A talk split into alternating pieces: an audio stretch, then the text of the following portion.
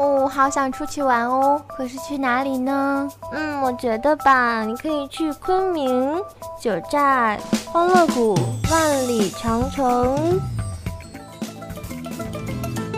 还有澳大利亚、芬兰、曼谷、马尔代夫、丽江、南非、云南、奥地利、台湾、刚果，游山玩水，乐在其中，晚风月景，心飘世外，大脚陪你走天下。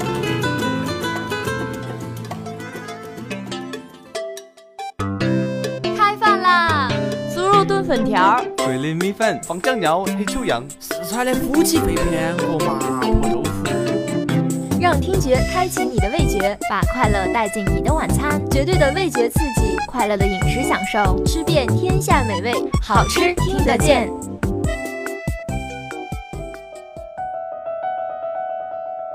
一篇美文如和煦的暖阳，让金色的温暖铺满心田；一本好书似山涧的清泉，让清澈的泉水在心底流淌。阅读改变生活，今天你读书了吗？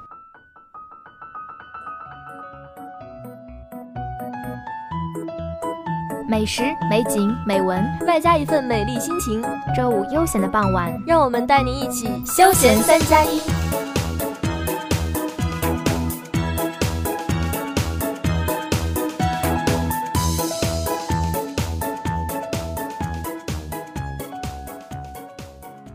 天星期五，休闲我做主。Hello，大家好，我是大家的老朋友松露。那么今天呢，有几位新朋友要来我们的节目当中。这边呢有萌萌的学妹们和一只唯一的学弟，这时候学姐应该哭哭。但是呢，他们都特别的萌，特别的可爱，也会在接下来的一年里陪伴你们度过轻松快乐的时光。那么我们这些老家伙们要和大家说再见了，最后一期节目。录的是南京这个又好吃又好玩的地方，接下来就让他们介绍一下自己吧。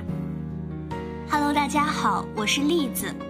栗子呢，就是糖炒栗子的栗子。我想大家应该都很喜欢吃吧，所以我就选择了这个名字跟大家见面。大家好，我是彤彤。其实彤彤这一个名字一开始我是拒绝的，但是为了迎合我们广播台的传统，所以我选择了彤彤这个叠词。那么还是由我来和大家介绍一下我们休闲节目组的传统吧。因为每一届都会有一个播音叫碟子的名字。那么一三级的时候，我们当时的男播是康康学长；一四级的时候呢，唯一的男播叫艺名叫超超。那我想彤彤必须要延续这个传统了。那么今天呢，迎来了四位新的小朋友，还有一位大家一定不要忘记，就是我们的八角导播啦。小导播上线喽！大家应该听过交流的节目，那么交流的导播大大是超级萌的八两学姐，那么我们八角就是八两学姐的传人呐。话不多说，今天呢，首先要带大家走进南京。提到南京，大家应该马上就会想起孙中山先生。孙中山先生这样评价南京：南京为中国古都，在北京之前，而其位置乃在一美善之地区。现代与古典相融，构成了南京博爱的山水城林。虽然同处江南，南京却没有苏州那样的精致，也没有杭州那样秀气。南京有的是大气，中山龙盘，石城虎踞，万里长江奔腾而过，雄伟的地势孕育了南京有别于其他江南城市的独特气质。不似江南别致的小桥流水。南京城总是透露着恢宏的历史气息。正因为南京城的历史悠久，所以它被古人称为六朝金粉地。下面我们再来看一下它的十里秦淮吧。要说南京最为人所知的地方，那无疑就是秦淮两岸了。自杜牧那首《泊秦淮》之后，十里秦淮的名号算是传遍了大江南北。在历史上，这里曾盛极一时。一段时间里，甚至还成为东南地区的经济中心。六朝之时，秦淮两岸作为居民区以及商业区，一度相当繁荣。而东晋权臣王导、谢安居住在此，也说明了秦淮两岸在六朝之时的地位。但是，六朝金粉的美誉并未维持太久。陈朝覆灭后，秦淮两岸再次归于平静。旧时王谢堂前燕，最终也只得飞入寻常百姓家了。不过，这一代的再次繁荣，却要感谢科举制度以及孔夫子他老人家。北宋间，此处修建文宣王庙，虽随后毁于战火，但在南宋年间得以重建，并另建江南贡院。随着明政权定都南京，江南贡院逐渐被修建为中国古代最大的科举考场。每到科举之年，各地的考试纷至沓来，云集于此，无疑刺激了周边商业的发展。这样看来，南京秦淮两岸夫子庙地区的繁荣，算是中国考试产业最早的成功范例了。历史上，秦淮两岸热闹非凡，今天这里也依然是人潮如织。每年前来的中外游客，咱暂且不提。每到中高考期间，依然还有不少考生和家长选择来夫子庙点上香，以求保佑金榜题名。虽说考试那天那么多人需要孔夫子照顾，他老人家能不能照顾过来，咱不知道。不过坐在考场上时，想着我背后有孔夫子，他老人家罩着，答卷时笔杆子会硬上几分也说不定啊。如果你正好能够在正月十五上元佳节光临此处，那么你将有幸见识到中国最著名的灯会活动——金陵灯会。如果你不喜欢喧闹的夫子庙，或者苦于节庆时分挤不进来，那么选上一个清爽的夜晚，乘着画舫泛于秦淮河上，感受一下朱自清先生笔下的那个桨声灯影里的秦淮河，在我看来也是最合适不过的了。重门重门几丈高，三十六丈高。南京人对这句歌谣应该不会陌生。这里的人对城墙有着一种难以割舍的感情。就算没有感情，老年间不少人家在南京砌房用的砖都是从城墙上头扒下来的。哎，老城墙对于现在的南京人来说，没有功劳也是有苦劳的嘛。现今大家所看到的明城墙，基本始建于明代初年。关于南京城墙的修建，倒是有不少译闻。最著名的就是传说，当年湖州商人沈万三。出资参与了南京城墙的修葺，而他参与修葺的南门被命名为聚宝门，也就是现在的中华门。据传说，门下还藏着聚宝盆。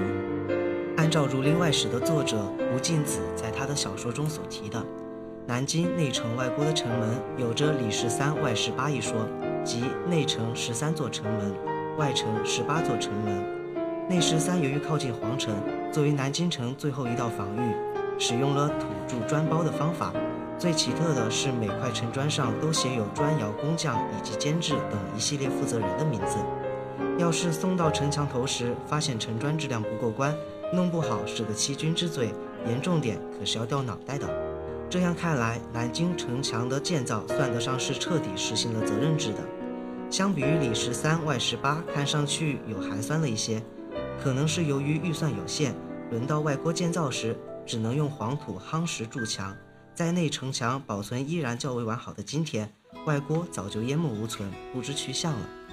在明城墙的围绕下，南京内里刻画着的更多的是明朝的风骨，哪怕明故宫仅残存遗址，中华门敌楼不在，南京星罗棋布的明初明式印记依然陈述着那时的辉煌。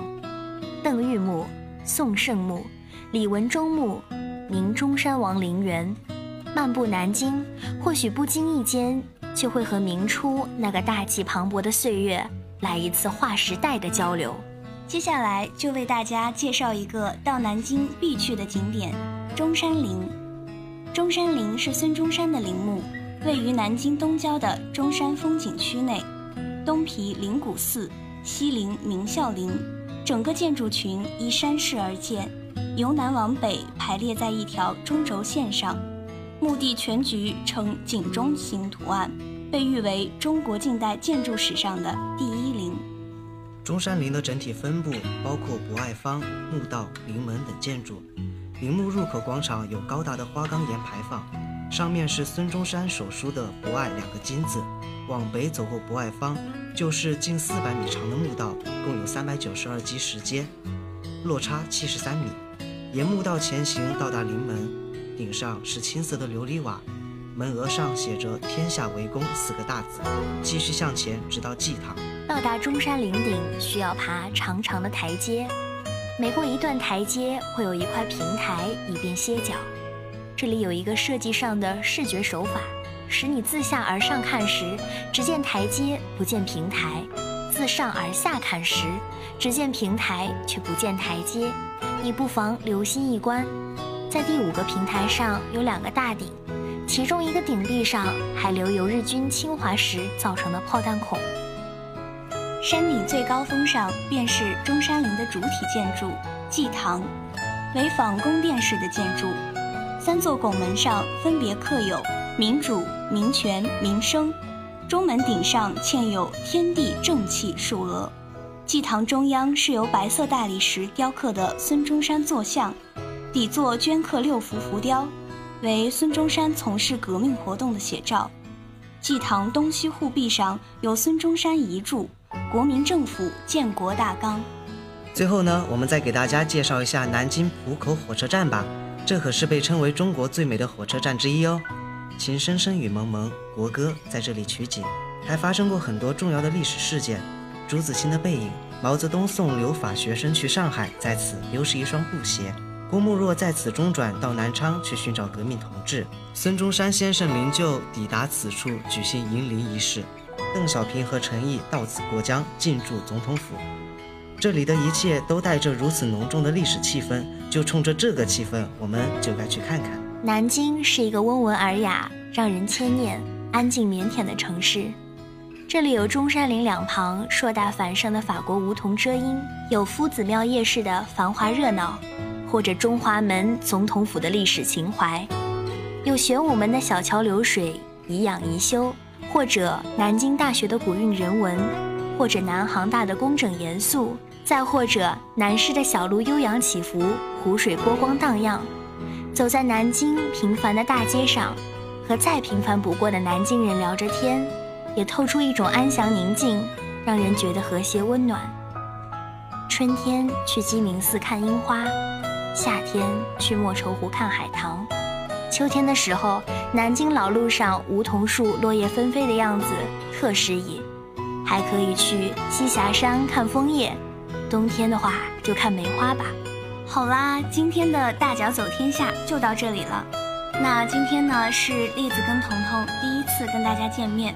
栗子表示，有彤彤这样一个非常跳的搭档，真是很有压力啊。其实彤彤在这里也觉得栗子是一个不错的搭档。以后我们在这里将会为大家奉上一些更精彩的节目。一段音乐过后，将带你去品尝品尝吸引人的美食。也许我还不习惯没有你，偶尔还是会想起你，重复着熟悉的场景，仿佛我还能听见。你声音，偶尔还是会想起你，却不会再停下脚步。也许我已习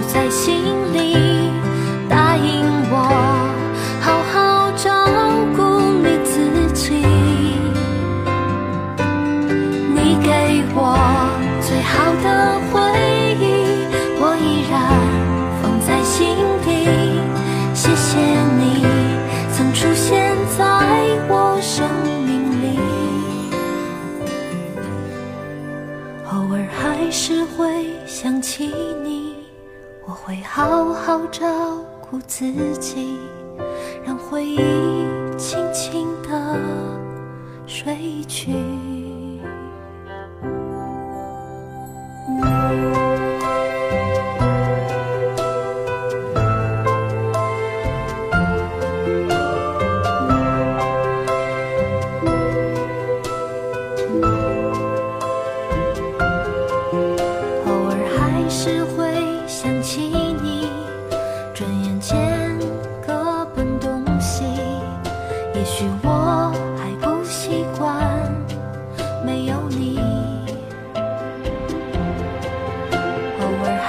时会想起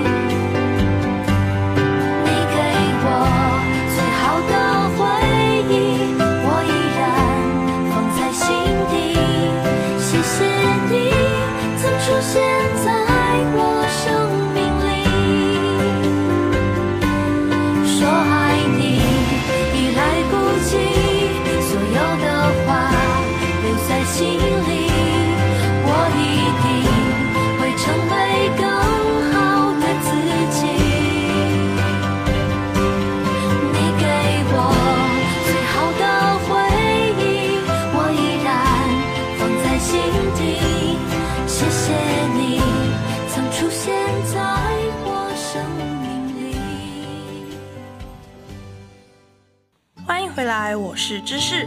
听完了美景，大家是不是有听到两个陌生的声音呢？当然，我们的美食也不例外。接下来呢，就有两个新的小播音给大家介绍一下自己。大家好，我是新的播音葡萄，我的家乡是内蒙古包头。葡萄来自内蒙古啊，说起来内蒙古好像有好多吃的，不过我们这一年好像都没有介绍到这个地方。我一定会在接下来的一年中给大家介绍我的家乡的美景和美食。好，我是芬达，可能是对气泡饮料情有独钟吧，就叫了芬达。作为一个纯正的陕西吃货，将在今后的一年中带领你们吃遍天下。看来今年的美食能够给大家介绍更多新的东西了。好的呀，这次就由我们先带大家尝一尝南京的美食。据我所知，南京可是被一个称为火炉的城市。提到火炉，那就不得不提一提我的家乡重庆了。重庆也是一个被称之为火炉的城市呢。与重庆不同，在酷热的夏天，南京人最喜欢的可是鸭子。芬达，你知道为什么吗？虽然对于这些来说我可是小白，但是我查了资料，鸭肉性寒，最消毒热。南京人也许也认为食用鸭子利于消暑，较之其他禽类更好食鸭，久而久之变成了习惯。接下来呢，我们就给大家介绍一下最有名的鸭血粉丝汤。鸭血粉丝汤又称鸭血粉丝，是南京著名的风味小吃，以及口味平和以及南北皆宜的口味特色，风靡于全国各地。小小一碗粉丝汤，却把鸭的美味包含其中。喝一口汤汁，吸一口粉丝，咬一块鸭血，让人不由得感叹：这些不起眼的东西，竟能烧制出如此世间美味。说到这里，我的口水都流下来了呢。葡萄，你知道它的来历吗？据传，鸭血粉丝汤最早是镇江落地秀才梅明所创，其所创的鸭血粉丝汤曾经被晚清申报第一任主编题诗称赞：“布衣书生饕餮客，浮生未食不畏诗。欲赞名翁神仙手，春江水暖鸭先知。”这可以说是关于鸭血粉丝汤最早的有文可查的记载了。一听到这首诗，不禁让人时时大动。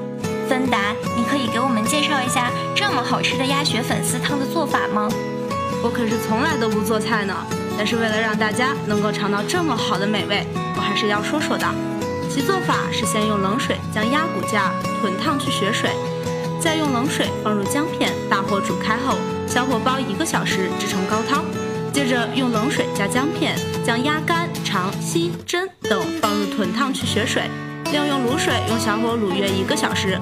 锅内烧开水后，将鸭血放入，煮至沸腾时捞起，将锅内烧开鸭骨汤放入鸭血，煮至沸腾，连汤一起放入碗内，另起一锅开水，将粉丝也放入汤碗内，最后放入所有的调味料及香菜。姜蓉切片的卤鸭内脏即可。鸭血粉丝汤介绍完了，下面我来给大家介绍南京的另一道美食——盐水鸭。盐水鸭又叫桂花鸭，是南京著名的特产。因南京有金陵的别称，也把它叫做金陵盐水鸭。这道菜久负盛名，至今已经有了两千五百多年的历史。哇哦，两千五百多年啊！那它的制作真是历史悠久啊！盐水鸭的制作历史悠久，积累了丰富的制作经验。鸭肥而不腻，香鲜美味，具有香酥嫩的特点。而以中秋前后桂花盛开季节制作的盐水鸭色味最佳，名为桂花鸭。盐水鸭最能体现鸭子的本味，做法返璞归真，绿油腻，去心脏，留鲜美，助肥嫩。常吃盐水鸭还能抗炎消肿，拒衰老，心血管病患者尤适宜。盐水鸭的制作过程还包括宰杀、腌制、烘干、煮熟等过程，因其腌色期较短，需要现做现吃。在其加工过程中，最重要的一步就是控制火候。南京名厨所制盐水鸭脯上桌时，特别讲究鸭块的造型，或为菱花状，或为葵花状，以其形式之美而作十佳之一星。该菜成型皮白油润，肉嫩微红，淡而有咸，香鲜嫩三者必具，令人久食不厌。南京的盐水鸭要求可是很高呢，熟盐搓，老卤腹，吹得干，煮得足。熟盐搓和老卤腹可能大家不太了解吧？那就让我来说说。熟盐搓就是指腌制工序中进行炒盐，因为炒盐可以增强穿透力，杀灭食盐中的嗜热菌，并且可使风味增加。所谓老卤腹，盐水鸭的腌制使用干腌与副卤相结合。副卤所采用的卤有新卤与老卤之分。新卤即是用炒盐加香辛料煮制而成，老卤就是指反复卤后所产生的卤汁经煮制而成。理论上来说，随着副卤次数的增加，原料鸭中的可溶性物质越来越多的溶解在卤汁中，并最终赋予产品鲜醇浓厚的独特美味。传统盐水鸭加工极为强调老卤的质量，认为老卤越老越好，常将百年老卤视为珍品。接下来要给大家介绍的美食，就是松露学姐最爱的蟹黄汤包了。作为一个北方妹子，我可是对蟹黄汤包垂涎已久。这是一道江苏的传统小吃，在明清已享有盛誉。它的特色是皮薄如纸，制作绝，形态美，吃法奇，制作原料十分讲究。馅为蟹黄和蟹肉，汤为原味鸡汤，制作工艺真是精妙绝伦啊！芬达，我听说蟹黄汤包的来历还与诸葛亮有关，你能给我们说说吗？我听说啊，蟹黄汤包在三国时期就有制作了呢。诸葛亮召唤跟随刘备去东吴的卫邑吴老头，要其去东吴祭奠孙夫人。吴老头问带什么物品去祭奠，诸葛亮说用肉馒头祭奠。吴老头一听，知道这是昔日丞相在渡卤水时不杀生灵，而用面团包肉代替人头的祭品。吴老头听了吩咐，告别丞相，乘船来到东吴京口，果告地方官，说是来祭奠孙夫人的。知府一听，不敢怠慢，将吴老头安排在驿馆住下了。住下后，吴老头就找来面粉、糊糊，用刀将猪肉斩碎，与佐料调好。又想到夫人在世时最喜欢吃螃蟹，又弄了一些蟹煮熟，剥出蟹黄、蟹肉，放在猪肉馅中，搅拌做馅心。第二天，一些地方官员和随从跟吴老头一起祭奠。到了北固江山，到了北固山江边后，吴老头叫人摆好香案，点燃香烛，捧上四十九只肉馒头，掏出丞相写就的祭文宣读。大家看到上面有一道道花纹，鼓鼓的肉馒头，不知是什么玩意。只见吴老头在读罢祭文后，就将这些玩意抛入江中。祭奠完毕后，大家就问吴老头：“刚才抛下江中去的到底是什么？”吴老头笑笑，故弄玄虚地说：“这是孙夫人在世时最喜欢吃的食物，是蟹黄汤包。”因为吴老头掉了几颗牙，说话有点不关风，众人就把“汤”听成了“汤”，也就随声附和地说：“这是蟹黄汤包。”这就是蟹黄汤包了。在南京还有一种美食叫锅贴，葡萄，你听过锅贴吗？我听说过呀，这是南京的传统小吃。牛肉锅贴是金陵秦淮八绝之一，是以牛肉为馅料，用面皮包成饺子后，放入油锅中煎至金黄色后，装盘即可食用。这种甜中带咸的小吃，牛肉馅味鲜美，滋味别具。这个锅贴也有来历呢。据说北宋建隆三年春正月庚申初一，因皇太后丧事刚完，宋太祖不受百官朝贺新春，不思茶饭，午后独自在院中散步，忽然一股香气飘来，顿感心旷神怡，便循着香气走到了御膳房，但见御厨正将没煮完的剩饺子放在铁锅内煎着吃，看到太祖进来，大气不敢出。这时太祖几天也没好生进补，此时香味勾起了食欲，就让御厨馋几个尝尝。后来问这叫什么名字，御厨一时答不上来。太祖看了看用铁锅煎的饺子后，就随口说：“那就叫锅贴吧。”太祖后来到迎春院宴会设宴，宴请大臣时，让御厨做了这道锅贴，赏给大家享用。御厨们从口味到外形加以改进，众臣食后倍加赞赏。后来，这道锅贴从宫中传到了金陵民间，又经过金陵历代厨师们的不断研究和改进，最终成为了今天的锅贴。南京的美食还远远不止这些，可是因为时间的原因，我们就介绍到了这里。休闲的时光总是过得如此快，到这里我们的节目就接近尾声了。